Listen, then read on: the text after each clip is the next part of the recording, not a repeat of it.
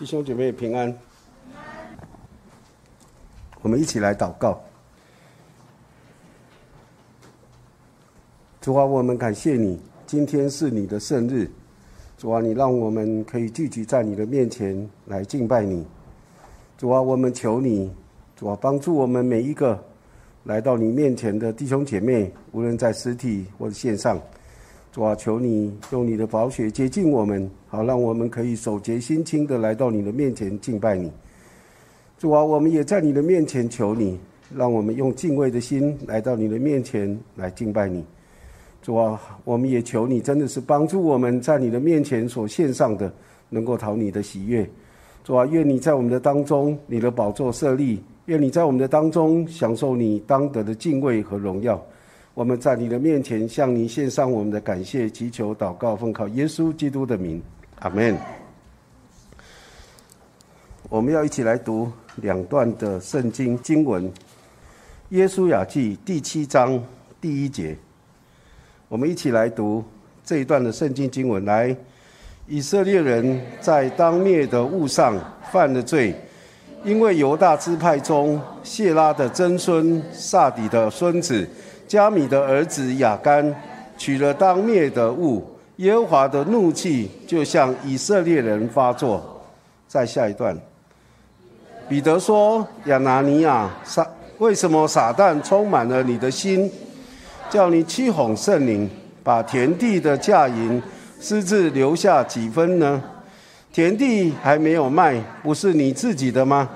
既卖了，价银不是你做主的吗？”你怎么心里起这意念呢？你不是欺哄人，是欺哄神呢。今天分享的题目是关键时刻。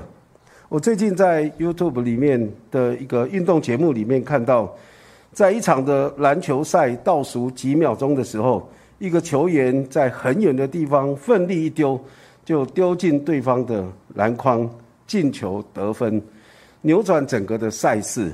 另外，在一场的足球赛里面，也是球员远远的用力一踢，球就进了对方的球门，然后进球得分，胜负就因此就分出了。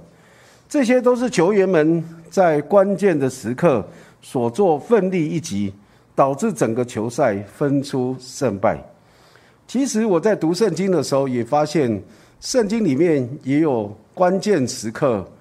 啊的一个事情发生，那在旧约在新约里面都有，圣经中也有人在关键时刻做了一些事情，不是扭转赛事获得胜利，而是拦阻神的作为，亏缺了神的荣耀，使自己身败名裂，遗恨万年。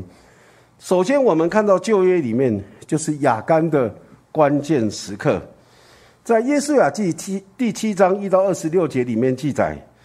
以色列人，他们因为探子报的恶信，以至于在旷野漂流了四十年。摩西同那个世代悖逆的百姓都过世了以后，耶稣呀就承担了带领以色列人进入迦南地的重责大任。这个是他们在呃旷野里面蓄势待发啊的一个时刻。第二个，我们看到的就是他们进迦南地的时候。首战胜利哈，耶稣亚就按着神的吩咐，预备过耶旦河，而且他的军令就传遍了全军，大家都准备好了。那耶稣亚就派探子去窥探耶利哥城，在那个过程中确定上帝的旨意。接着，他们就按着神的吩咐过耶旦河。当抬耶柜的祭司啊的脚踏入耶旦河以后，涨过两岸的那个河水，立刻就一分为二。一分为二，从上流往下流的那个水，在亚当城就停住了，立起成垒；下流的水也就全然就断绝了。以色列人就很安然的渡过约旦河，然后当他们的脚一踏离开约旦河的流域的时候，那个河水呢又漫过两岸，因为当时河水泛滥哈。上帝行了很奇妙的神迹在以色列人的当中。然后他们又按着神的吩咐，在吉甲为以色列人行割礼，因为割礼是神跟亚伯拉罕所立约的一个记号。他们是借着割礼来证明他们是属神的。而当时在旷野行走四十年的期间，很多的孩子出生以后就没有行割礼，所以到了他们过约旦河的时候，神要求他们在吉甲这个地方要再一次的为这些没有行过割礼的以色列人啊，这些孩子来行割礼，那就把那个在埃及的修路就给滚走了。那个吉甲就是滚开的意思哈。那以色列人他们就从那天开始吃当地的土产，啊，出产。当他们吃吃了那些出产以后呢，这个第二天马拉就止住了，就不再供应了。那再来，他们就接着按着神的吩咐，他们围绕耶利哥城七天，每天一次，而且不准说话。当到了第七天的时候，他们围绕七次，祭司就吹角。所有的百姓就大声的喊叫，城墙就倒塌了，他们就将城夺取了。这是他们第一次的胜利，而胜利的啊氛围就笼罩在全军的当中。那虽然是胜利，可是啊也有失败的时候。第三个就是失败，经好。那当首战的胜利氛围笼罩全军的时候，所有的以色列人都认为下一站去攻打艾城一定会赢的。然后他们勘察爱城以后，他们就派出三千个人去攻艾城，结果在爱城人面前呢，就被击杀了三十六个人，他们就惨败而归，众民的心就消化如水。那时候耶稣呀就撕裂自己的衣服，当他们很。伤心很伤痛的时候，他们会把衣服就撕裂。他耶稣亚撕裂衣服，他跟长老把灰就撒在头上，匍匐在耶柜的前面，一直到晚上啊，一直到晚上，耶稣亚就在上帝面前说：“主啊，怎么办？主啊，怎么办？这个仗还到底要不要打呢？啊，已经本来是好好的打胜仗，大家都很开心的，结果竟然会打败仗，而且这个败仗就让大家的心消化如水。那。”神就对耶稣亚这样说：“神说起来，你为何这样俯伏在地呢？以色列人犯了罪，他们以色列人犯了罪，违背了神所吩咐他们的约，取了当灭的物，又偷窃，又行诡诈，又把那当灭的物放在他们的家具里。因此，以色列人在仇仇敌面前就站立不住，他们在仇敌面前转背逃跑，是因为成了被咒诅的，而且因为神也没有与他们同在。”你们若不把当面的物从你们中间除掉，我就不再与你们同在了。那神又吩咐耶稣亚说：“你起来，叫百姓自洁。耶和华所取的支派要按着宗族进前来，耶和华所取的宗族要按着家世进前来，耶和华所取的家世按着人丁一个一个的进前来，进前来。耶和华所取的人，他和他所有的必被火焚烧，因他违背了耶和华的约。”又因他在以色列中行了遗忘的事，于是以色列人就找出了亚干，那他们就用石头打死亚干，把石头扔在其上，又用火焚烧他所有的。众人在亚干身上堆成一大堆石头，直存到今日。为什么要用石头打死亚干呢？因为亚干是一个犯罪的人，而这些洁净的以色列人是不可以用手去碰。这个不洁净的，所以他们就用石头来打死亚干，而且用火焚烧他们所有的。对以色列人来说，好不容易等了四十年，那一群悖逆的百姓都离开了，都过世了。那上帝的怒气也消了，上帝也同意他们跟随耶稣亚，可以进入迦南美地。这是等了四十年才有的一个结果。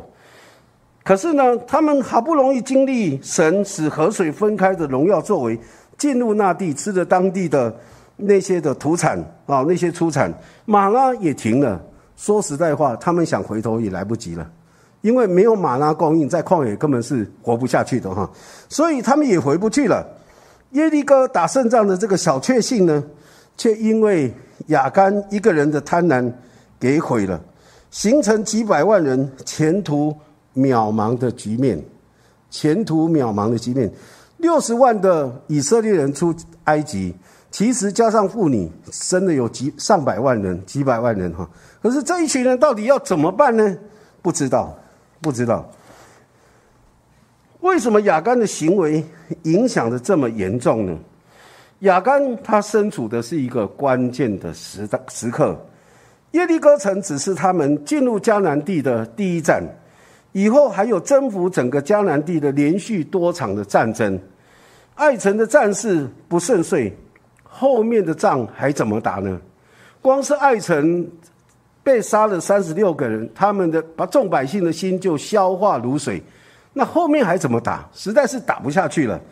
谁还有信心能够打下去呢？所以这其实是一个很关键的时刻啊！因为亚干的犯罪，让以色列人就不知道应该怎么办，往前往后都不知道。啊，这是一个关键的时刻。第二个，亚干他没有遵从上帝的命令，因为神带领他们要攻耶利哥城的时候，告诉他们说。至于你们，勿要谨慎，不可取那当灭的物，恐怕你们取了那当灭的物，就连累以色列的全营，使全营受咒诅。唯有金子、银子和铜铁的器皿，都要归耶和华为圣，必入耶和华的库中。亚当他到底偷窃了什么呢？他偷窃了一件很美好的示拿衣服，他也偷窃了那个金子啊，所以这个金子是。那个是拿衣服是当灭的物，而那个金子是要归给神的。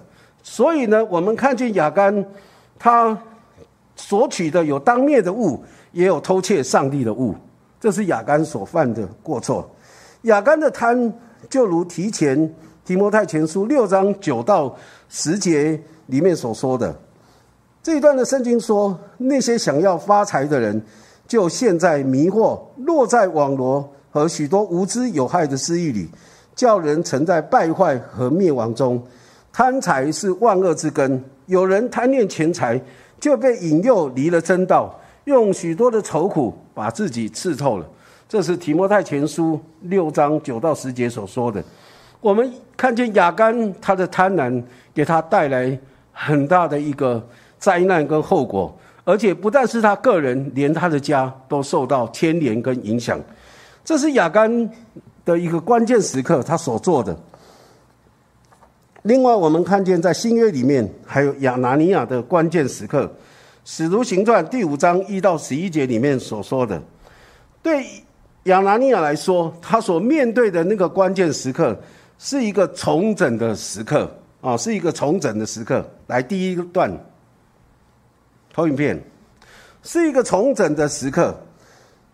因为我们看见在圣经的记载里面，先知马拉基之后，上帝有四百年的时间没有对以色列人说什么，然后再来过了四百年以后，就是耶稣基督的降生。耶稣来了以后，带来神话语的真光跟神对世人救赎的心意。好，透过耶稣所说的、所做的，当时的犹太人不明白神的心意，也不能够接受接受。耶稣就是基督，是弥赛亚，所以他们就把耶稣钉死在十字架上。主耶稣曾经告诉他的门徒：“我实实在在的告诉你们，我所做的事，信我的人也要做，并且要做比这更大的事，因为我往父那里去。”这是约翰福音十四章十二节所说的。然后我们看见，当耶稣他被接升天以后呢，圣灵就降临来到这地上。当圣灵要降临之前呢，耶稣就啊对他的门徒说：“但圣灵降临在你们身上，你们就必得着能力，并要在耶路撒冷、犹太全地、撒玛利亚直到地极做我的见证。”耶稣对他的门徒就是这样说：“他们要为主做见证，而且要领受圣灵的能力在他们的身上。五行节的时候，圣灵大大的降临在门徒身上。”他们领受圣灵充满，除了说起各国的方言以外，也行了许多的神机奇事，还有医病赶鬼等等的。信的人都在一处，凡物公用，并且卖了田产家业，照个人所需用的分给个人。他们天天同心合意，恒切的在店里，且在家中剥饼，存着欢喜诚实的心用饭，赞美神得众民的喜爱。主将得救的人也天天加给他们，那许多信的人都是一心一意的，没有一个人说他的东西有一样是自己的，都是大家公用，众人也都蒙大恩，内中也没有一个缺乏的，因为人人将田产房屋都卖了，把所卖的价银拿来放在使徒脚前，照个人所需用的分给个人。这一段圣经的记载，《使徒行传》里面所记载的，有人把它描述说，好像以前在中国大陆的呃人民公社一样，哦，大家吃大锅饭这样子。那事实上，呃，《使徒行传》所记载的这个内容，这是短时间的。啊，短暂的时间，上帝并没有容许他们一直都是在这样的情况里面，因为是圣灵特别的工作，所以上帝容许他们是这样子来表达他们彼此相爱的心哈。那所以我们看见过这以后，过了这一段时间以后呢，大概就没有类似像这样的情况出现。好，没有，要是有的话，大概都不是出于神的，都是出于人的。好，我们也看到有一些的邪教也有这样子。好，他们啊共用他们的家产等等的。我们看见在这一段的时间里面，好像神的作为相当的明显，上帝的一些啊圣灵的一些能力彰显的非常的荣耀。就在这个时候，亚拿尼亚、撒菲拉他们欺哄圣灵。亚拿尼亚同他的妻子撒菲拉。他们也是卖了田产，然后把嫁银私自留下几分。他的妻子也知道，其余的几分就拿来放在使徒的脚前。然后彼得就对亚拿尼亚说：“亚拿尼亚，为什么撒旦充满了你的心，叫你欺哄圣灵，把田地的价银私自留下几分呢？田地还没有卖，不是你自己的吗？既卖了价银不是你做主吗？你怎么心里起这意念呢？你不是欺哄人，是欺哄神了。”亚拿尼亚听见这话，就扑倒断了气。听见的人都甚惧怕。对亚拿尼亚来说，彼得责备他的是：其实这一切都是你可以决定，你可以做主。可是你怎么到上帝面前要献上的时候，却说这就是我所有的？他不是他自己私下留下几分，私自留下几分，却说这是他所有的，就像别人所做的一样，因为他想借着他所做的别的博得一些的好名声。但是其其实他这样做是一个欺骗的行为。彼得，因为亚拿尼亚扑倒以后，后来他的妻子来到彼得的面前，彼得就对撒菲拉说：“你告诉我，你们卖田地的价银就是这些吗？”他说：“就是这些。”彼得说：“为什么你们同心试探主的灵呢？埋葬你丈夫之人的脚已经到了门口，他们也要把你抬出去。”妇人立刻就扑倒在彼得脚前，断了气。全教会和听见这事的人都甚惧怕，在那个时候，在那个时刻，圣灵在那里大大的彰显荣耀的作为彰显的时候，他们亚拿尼亚、撒菲拉两个人却是在欺哄，用欺哄的行为来到神、上帝的面前。他本来是想要欺哄人，其实却是在欺哄神。所以我们看见，为什么亚拿尼亚同他的妻子撒菲拉的行为有这么严重呢？主要的原因是因为《使徒行传》被称为圣灵的行传，代表着主耶稣升天以后，圣灵就代替主耶稣彰显神的心意跟神的作为在人世间，也代替主耶稣与人同在。这一段时间，圣灵的呃《使徒行传》这一段时间一直到今天，其实都被称为圣灵的时代哈，圣灵的时代。那自从五旬节圣灵降下来以后，圣灵的作为就一直透过被圣灵充满的人彰显出来。圣灵的作为就像水的潮流一样，一波一波的不断的在那里涌流。就在这个时候，亚拿尼亚、撒菲拉，啊，他们两夫妻的行为就像阻挡啊一块阻挡水流的绊脚石一样，他们阻挡圣灵的潮流。他们站在圣灵潮流要经过的这样的一个前面，竟然在那里阻挡圣灵的潮流。亚拿尼亚、撒菲拉，他们的内心是贪婪的，是舍不得，是贪婪，是舍不得。哈，我常在想这一段圣经，就会发，就觉得说，其实舍不得也会让我们犯罪。哦，舍不得会让我们犯罪，要小心。其实我们很多人都舍不得，舍不得丢多余的衣服。舍不得很多很多的东西，包括连吃的食物都舍不得。所以呢，这个舍不得常常会让我们陷入在罪的里面。他们的行为动机本来是要欺骗人，结果没想到却是在欺哄圣灵、欺哄神。神是圣洁的神，神的灵也是圣洁的。亚拿尼亚、撒菲拉的行为是污秽的，人罪恶的行为是不容许在神圣洁的面前，不容许的，因为神是圣洁的神。所以不容许这些污秽存在，特别是神的灵正在那里大大彰显、大大运行的时候，这些污秽都不容存在的。所以，当我看了这两个例子，亚干跟亚拿尼亚、撒菲拉这两个例子的时候，我就在想一件事情。这件事情其实跟我们今天每一个基督徒都很有关系的。什么样的事情呢？当神带领以色列人进迦南地的旨意正在彰显。当神的带领同在是那么样的紧锣密鼓，当神是那么真实有力的在以色列人当中的时候，亚干一点的瑕疵是不容存在的。我们从他的身上看见是这样子，哦是不容存在的。圣灵降临在门徒身上，神圣灵的作为也透过门徒彰显出来，圣灵的潮流一波一波的涌流，所以亚拿尼亚、撒菲拉他们两个人的一点点瑕疵。也同样的是不容存在的，是不容存在的。那这个跟我们有什么样的关系呢？非常的有关系。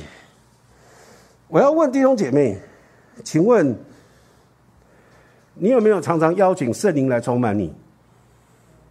有。你知道当圣灵来真的充满你的时候，你会有什么结果吗？你不会从。亚拿尼亚、撒菲拉身上，你会感到害怕吗？我们有没有常常寻求神的同在？有没有？有，我们常常寻求神同在。真的，当神与我们同在的时候，难道你不会感觉到害怕吗？这位圣洁的神，这位荣耀的神，跟我们同在的时候，我们这样的人，还敢在他面前站立吗？说实话，当我。啊，思想到这里的时候，其实我有一点害怕。我真的啊，不敢邀请，也不敢要求神充圣灵充满神的同在。不过还好，我常常想，上帝不太理我们，对不对？当你邀请呃要求圣灵充满的时候，邀请圣灵充满；当你要求神同在的时候，上帝有没有理你？上帝常常没有理你，对不对？我觉得要感谢神，真的，因为神若是真的理我们，神真的垂听我们的祷告，大概我们早就不存在了。所以神不理我们也是他的恩典，他的恩典。那，但是我们，我们也常常在想，我们也知道没有神的同在，我们什么都不能，对不对？离了主，我们什么都不能。葡萄树的枝子离了葡萄树，什么都不能。那我们没有圣灵的能力，也什么都做不成，对不对？不是依靠势力，不是依靠才能，乃是靠着神的灵方能成事。所以，所以啊，我们没有神的同在，没有圣灵的能力，我们什么都做不成。可是我们又又很需要他，可是我们又很害怕他，那怎么办呢？我们应该怎么办？当我在思想的时候，我就想到圣经里面神给我们的教导，第一个。我们要常常的认罪。我们来念这一段《约翰一书》一章九节怎么说？我们一起来念。哦，这里没有打出来，没关系，我把经文删掉了。我来念给大家听。我们若认自己的罪，神是信实的，是公义的，必要赦免我们的罪，洗净我们一切的不义。上帝给我们一个宝贝，就是我们可以来到神面前认罪。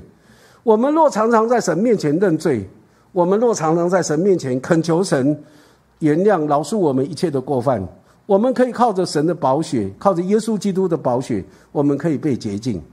所以我常常在祷、在崇拜的时候，我会跟神这样祷告：神啊，求你让我们来到你面前的时候，用你的宝血洁净我们，好让我们可以守洁心清来到你的面前。所以我们需要常常来跟神认罪，求神来洁净我们、赦免我们的罪、洗净我们一切的不义。这样子，当我们要求圣灵充满，当我们要求神同在，上帝才会垂听的。第二个，我们要心存敬畏。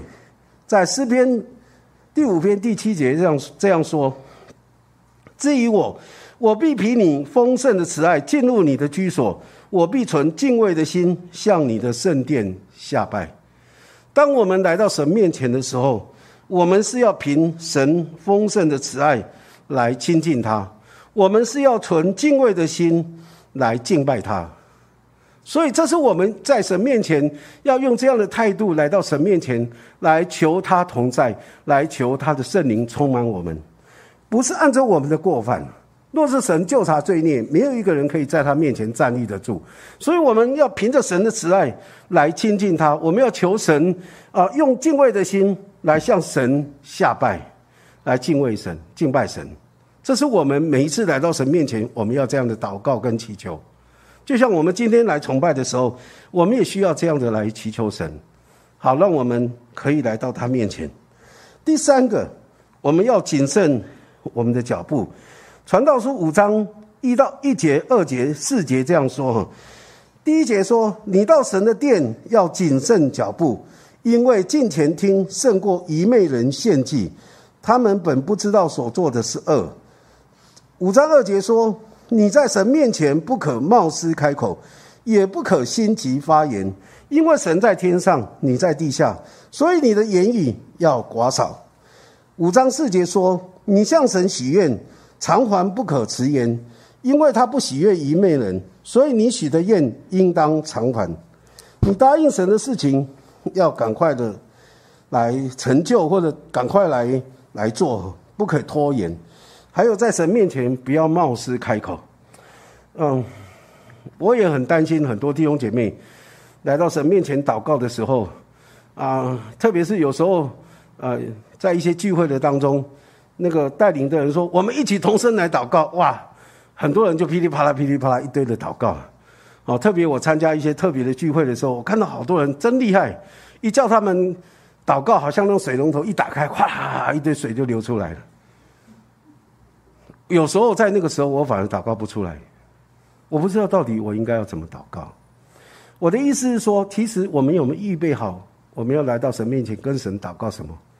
我们只是一股脑的跟神报告一大堆的事情呢，还是我们真的是用心灵和诚实来向神祷告？我们的祷告有没有在圣灵的感动的里面来祷告？这个是我们要很小心的啊，很小心的。所以这里说不要心急发言，神在天上，我们在地下，所以我们的言语要寡少，要寡少。我想，当我们这样常常在神面前认罪，心存敬畏，谨慎脚步，我们来亲近神的时候，你不用担心了。像亚拿尼亚、撒菲拉那样子，哦，不用担心这些。神乐意，也喜欢我们常常的来亲近他。最重要的，我们是要按着神的方式来亲近他，不是按着我们的方式，不是我想怎么样我就怎么样，我想怎么亲近神就怎么亲近神，我想怎么祷告就怎么祷告，不是的，是我们要按着神所喜悦的样式来亲近他。我们亲近神要用心灵的新样，就是圣灵所引导的那个新的样式，而不是按着遗文的旧样，啊，遗文的旧样来亲近神。所以巴不得我们在圣灵的引导里面，我们所做的、我们所说的，能够讨神的喜悦。就像诗篇的作者说：“愿我心里的意念、口里的言语，可以在你面前蒙悦纳。”我们一起祷告。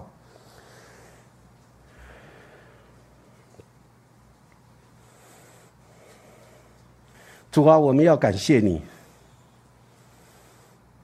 感谢你，你是圣洁的。主啊，你是尊贵的，你是荣耀的，在你的圣洁当中，哇，更显明我们的污秽；在你的尊贵当中，更显明我们的卑贱。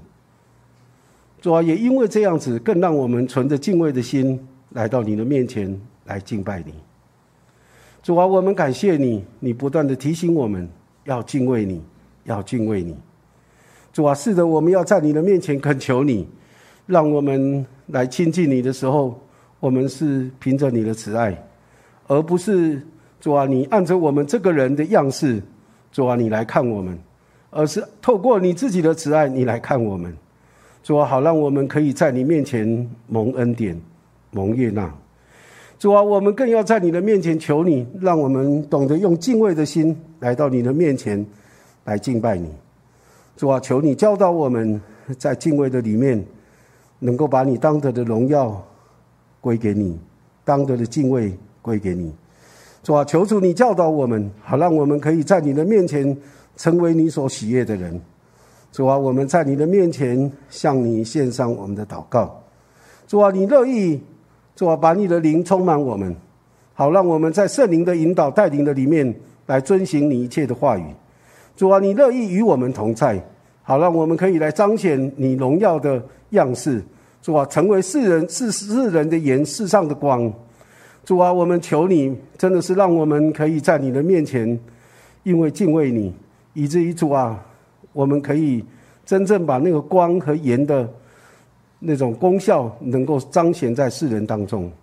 主啊，我们在你的面前恳求主，你来祝福我们每一位弟兄姐妹，特别借着圣经，主啊，一些的失败的例子，成为我们的见解，成为我们的提醒，也让我们更懂得主啊你的心意，更懂得按照你的心意来行。求你垂听我们众人在你面前的祷告。让我们都可以在你的面前成为一个蒙恩蒙福的人。我们这样的祈求、祷告，奉靠耶稣基督的名，阿门。